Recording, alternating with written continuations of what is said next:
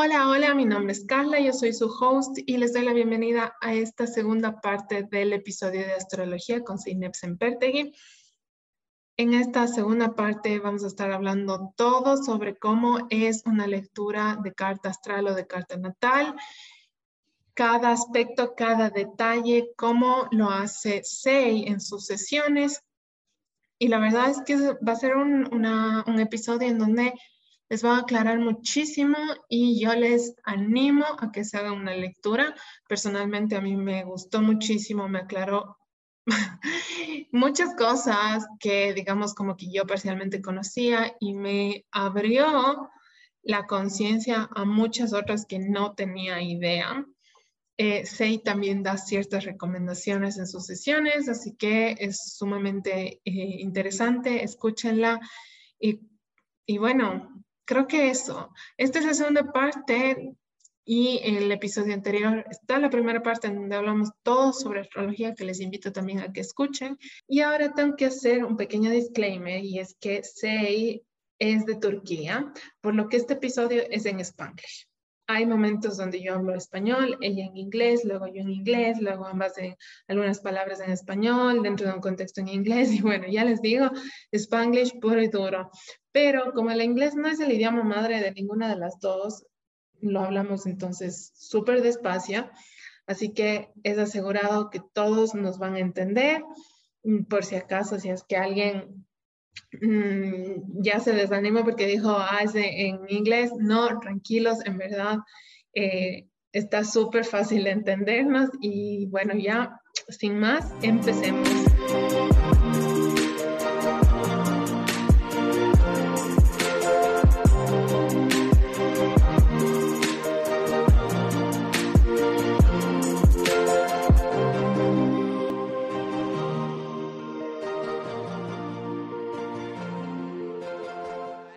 Um, can you tell us how is a reading of a carta natal? Because someone that arrived to this podcast may want to have a reading, but still not sure if it's good for them or not, or how it's gonna be. So let's um, tell them how it is so they get like the decision to go ahead because I, uh, as I say in every episode, if you arrive to this podcast and you're listening this, is because there's cer certain thing in your life that needs to change or need or it's activated and it's ready to be worked on.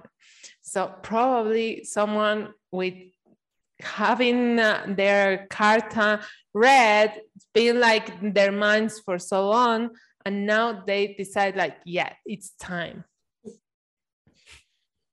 So um, the sessions actually they are not that short. Uh, I'm doing it for like two and a half hours. Sometimes we are talking a lot. Sometimes three hours. What I'm talking about three hours that long. What I'm explaining. First of all, the carta natal. What is carta natal? It's like you were born and we took a picture of the planets. It's like they are frozen.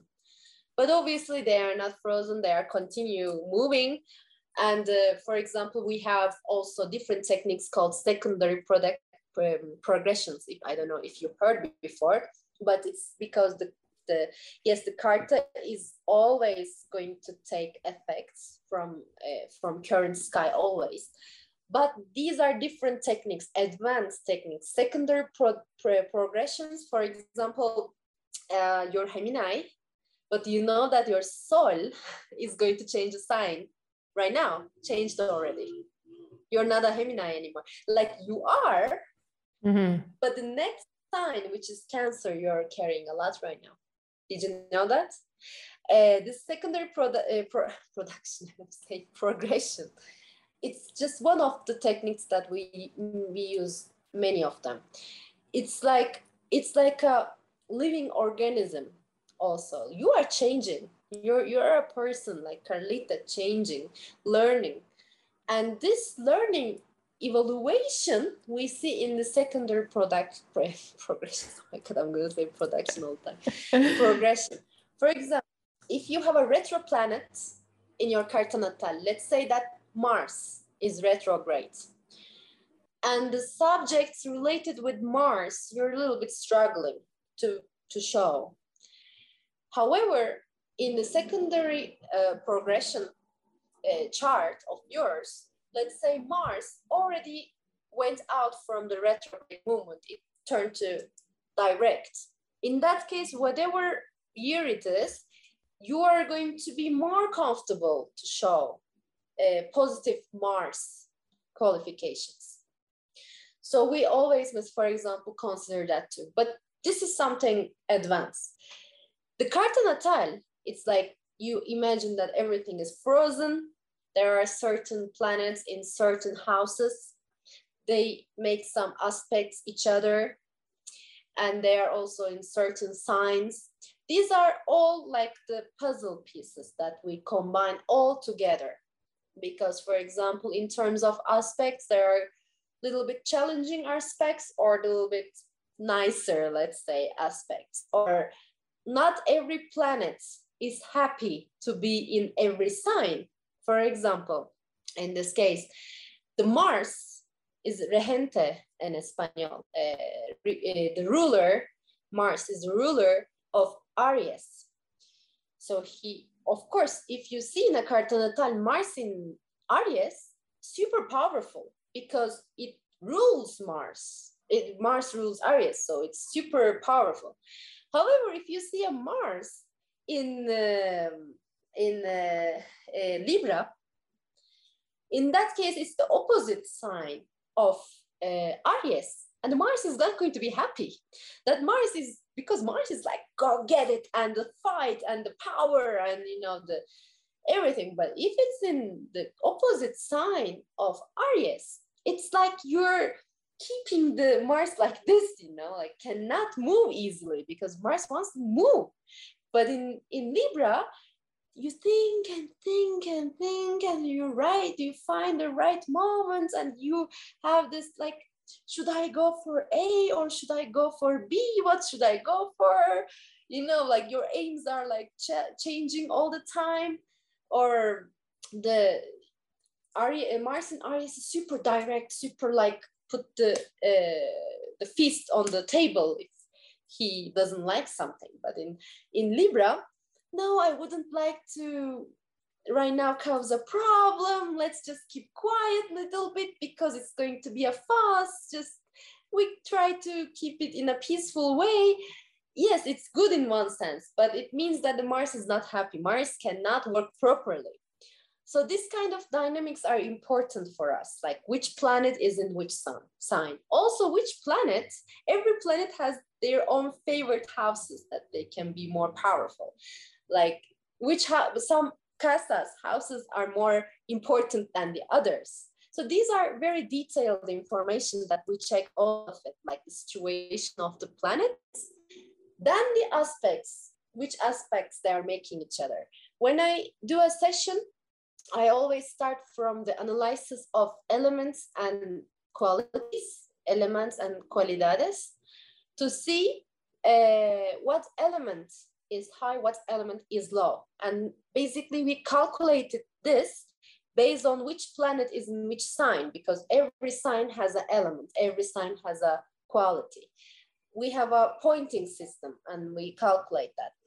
For example, if your certain element is low, then I recommend rec recommend you things like you can do this, you can do that to improve to to feel more balance in your life. I, I follow I follow I follow your recommendations. I have my little yes. plants here. yes, uh, because the the for example element of uh, earth is very much related with tierra itself, connection to the nature and the responsibility. So the first step is having plants. If you have already a lot of plants, if you're taking care of them very well, the next step is getting a responsibility of an animal, like a cat or dog. If you're good at too, too, like the if you still uh, feel a little bit not balanced, the next step is having your own child, basically to take care of your own kids. I would. I don't have anyone. yeah, that, that kind of, but I'm giving a lot of recommendation, obviously. And then I'm kind of evaluating uh, your behaviors and your uh, sometimes uh, the things that you do a little bit a lot or things that you do less. And we talk about it like 20 minutes more or less. This is a short like introduction let's say. It's not different. It's not unrelated to the carta natal but it's like a small scale you can you can see. It gives us a general information about yourself. Then I start to interpret your carta natal starting from the ascendant because as I told earlier, ascendant is so important to us. And the ascendant ruler of ascendant, Regente Verise, it shows us your motivations in life, what you really want, also your moon sign, your desires, like your sometimes you don't show, but you want from your insight, you know, um, those kind of things. And then I go for every casa one by one interpret all the planets, their settlements, and their aspects with the others.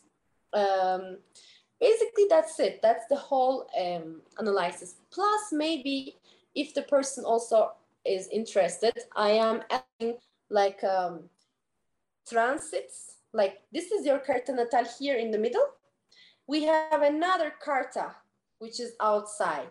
These are techniques that we check uh, with the programs. And that, for example, outside one, the circle, is the astrological map of, of current uh, energies. So the current energies are affecting you where? Because that when you think about 12 houses like a uh, circle, we're all receiving effects from some side.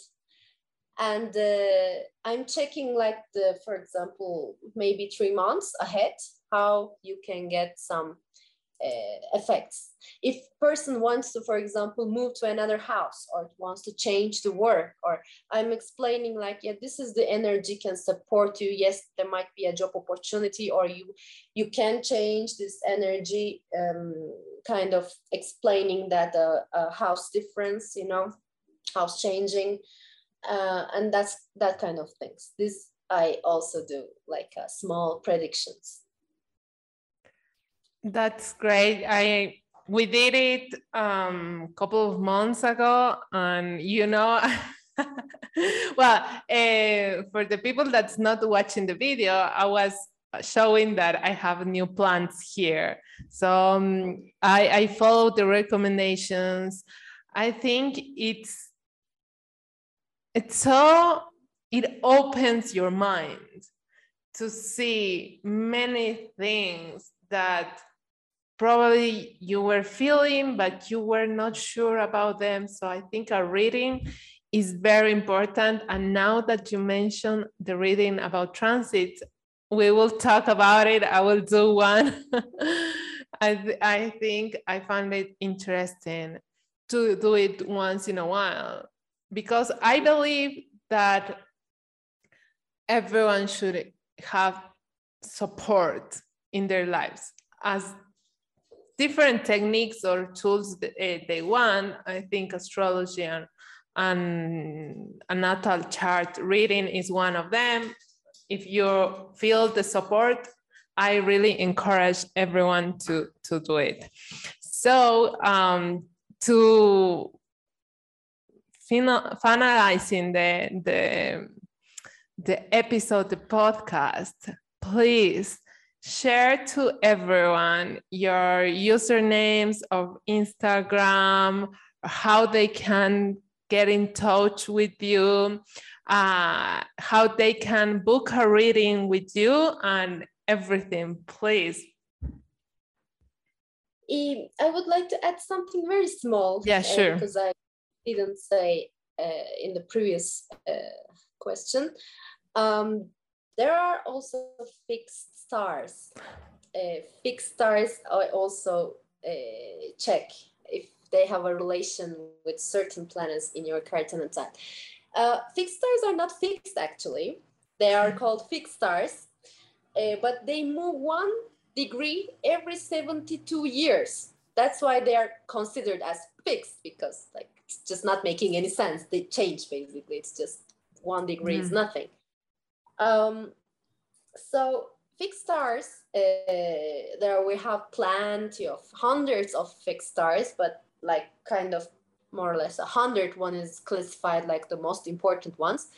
Uh, my professor has a very thick book like this and every um, fixed star when they have an effect when they conjunction what we say with uh, with a, a, planet in in your carta natal uh, how it might affect you. So there are interpretations for every conjunction with every like ascendant uh, luna and everything like like that. So here i would just like to say that in your carta natal some things are very fatidical. That's how you say that. Fati fati something but like fate like, like with destiny it's like karmic also yeah fatales sí Fat yeah fatal hmm?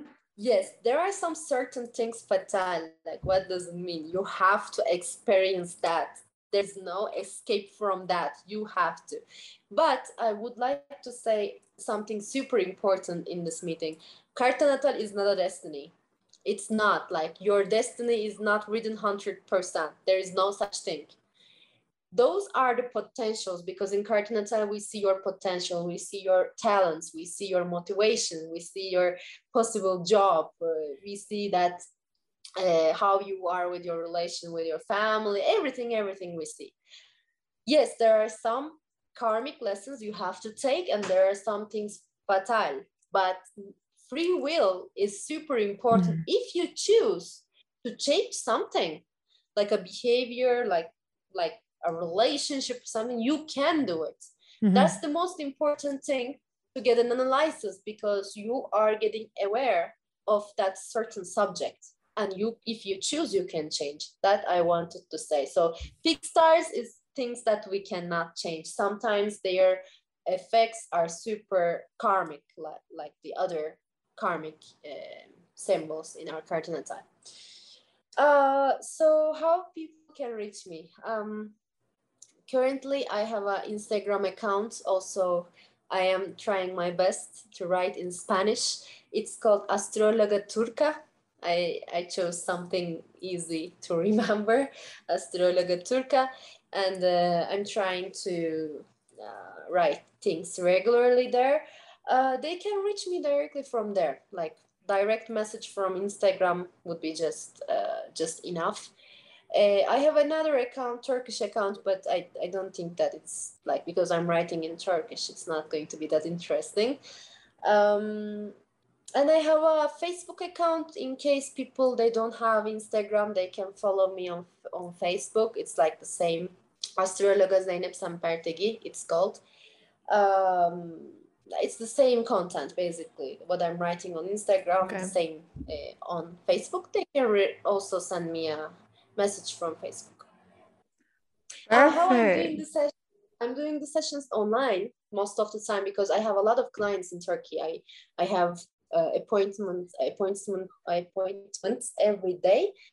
Uh, here, since I'm in Ecuador, um, we can meet. That's a good advantage of it. Like not necessarily online, uh, but a weekend especially would be maybe convenient with pe- for people, also for me because I'm uh, working in Turkish uh, full days every day, weekdays. And the weekend we can meet for a coffee. That's an alternative. Uh, it's also always very nice to see people in person because it's like the energy you're feeling. You feel like you're chatting, you're getting close, and it's a different, totally different energy. So that's the possibility also. Y igual puede ser en Spanglish. Ojo, que si es que entienden inglés, Eh, está bien y si es que les da miedo hablar en inglés y prefieren hablar en español, tú también les entiendes. Entonces, una, o sea, que lo hagan con confianza. Em, yo hice mi, eh, mi sesión eh, última vez en español, totalmente en español. Uh. Yeah, it was very challenging for me, but I did it. Um, so I cannot say that I am completely ready because there are a lot of terminology um, I need to because in our education, we're learning in English and in Turkish, but Spanish is missing. So I'm learning, I'm trying to read resources and everything. I'm trying to develop myself uh, in Spanish too. Uh, right now, I'm, I know plenty of things. I can say that, yes, I can do it in Spanish, but I prefer to do it in English. I perfectly, I'm perfectly fine if um, like uh, the person in front of me speaks in Spanish because I understand everything. Uh, I also can speak like a Spanglish, but still uh, I would be more comfortable speaking in English. Perfect.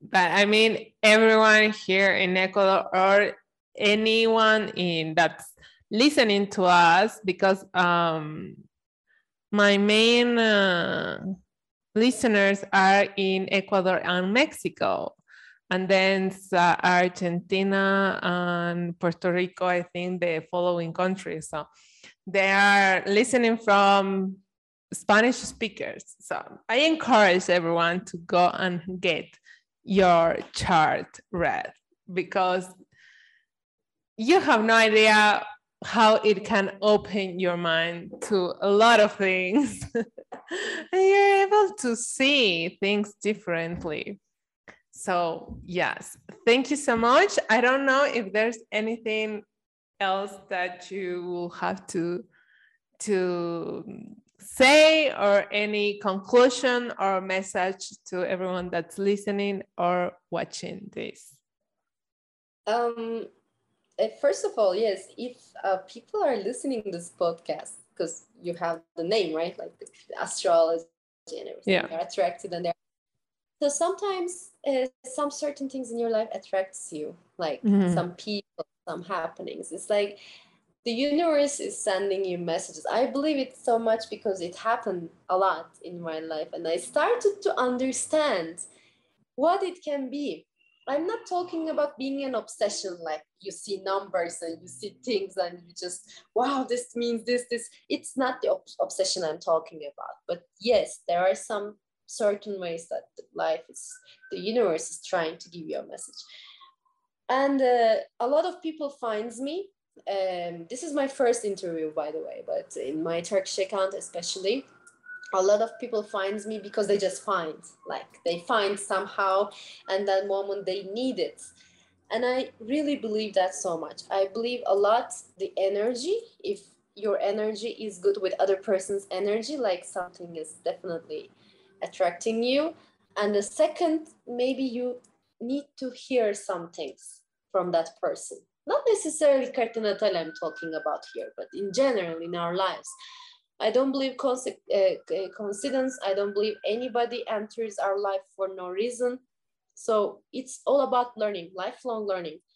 Um, and i believe that uh, this analysis helps a lot to understand many things. Depends every person though. Like not every person gets every the same thing. Like one person needs a, a, a like consultancy maybe in their love life. Other is family. Other is health. Other is uh, want to change job because hates her job but doesn't know what to do you know? It depends what you need. But definitely you find something uh, good for you to hear that moment also in my analysis if for example we do it online i'm always giving uh, grabación the record to my client uh, because i'm saying that it's important that you have the record and you hear you listen at time to time in your life. Because what i'm saying you is not going to change 10 years later but you will you will change. And every time you listen it you're going to find something different that moment maybe it doesn't make any sense to you. Like imagine me studying sociology. Someone is going to tell me that you're going to be astrologist. Like how come that i can be an astrologist? It's impossible i would think because i don't think that it's like you know i love it so much but i don't think that i can be because i'm studying something else. Why i'm going to be astrologist? But right now i'm looking totally different perspective. In astrology helped me a lot, a lot, a lot to understand many things happening in my life. Numerology too, but it's not the subject of our our day. Um, so yes, definitely, uh, it is something very valuable that you can listen time to time in your life, and every time you listen, you find uh, something new, something you need to listen in that moment maybe. Thank you so much. Muchísimas gracias por compartirnos de tu tiempo, compartirnos tus conocimientos, por estar aquí y, nos vemos. Adiós.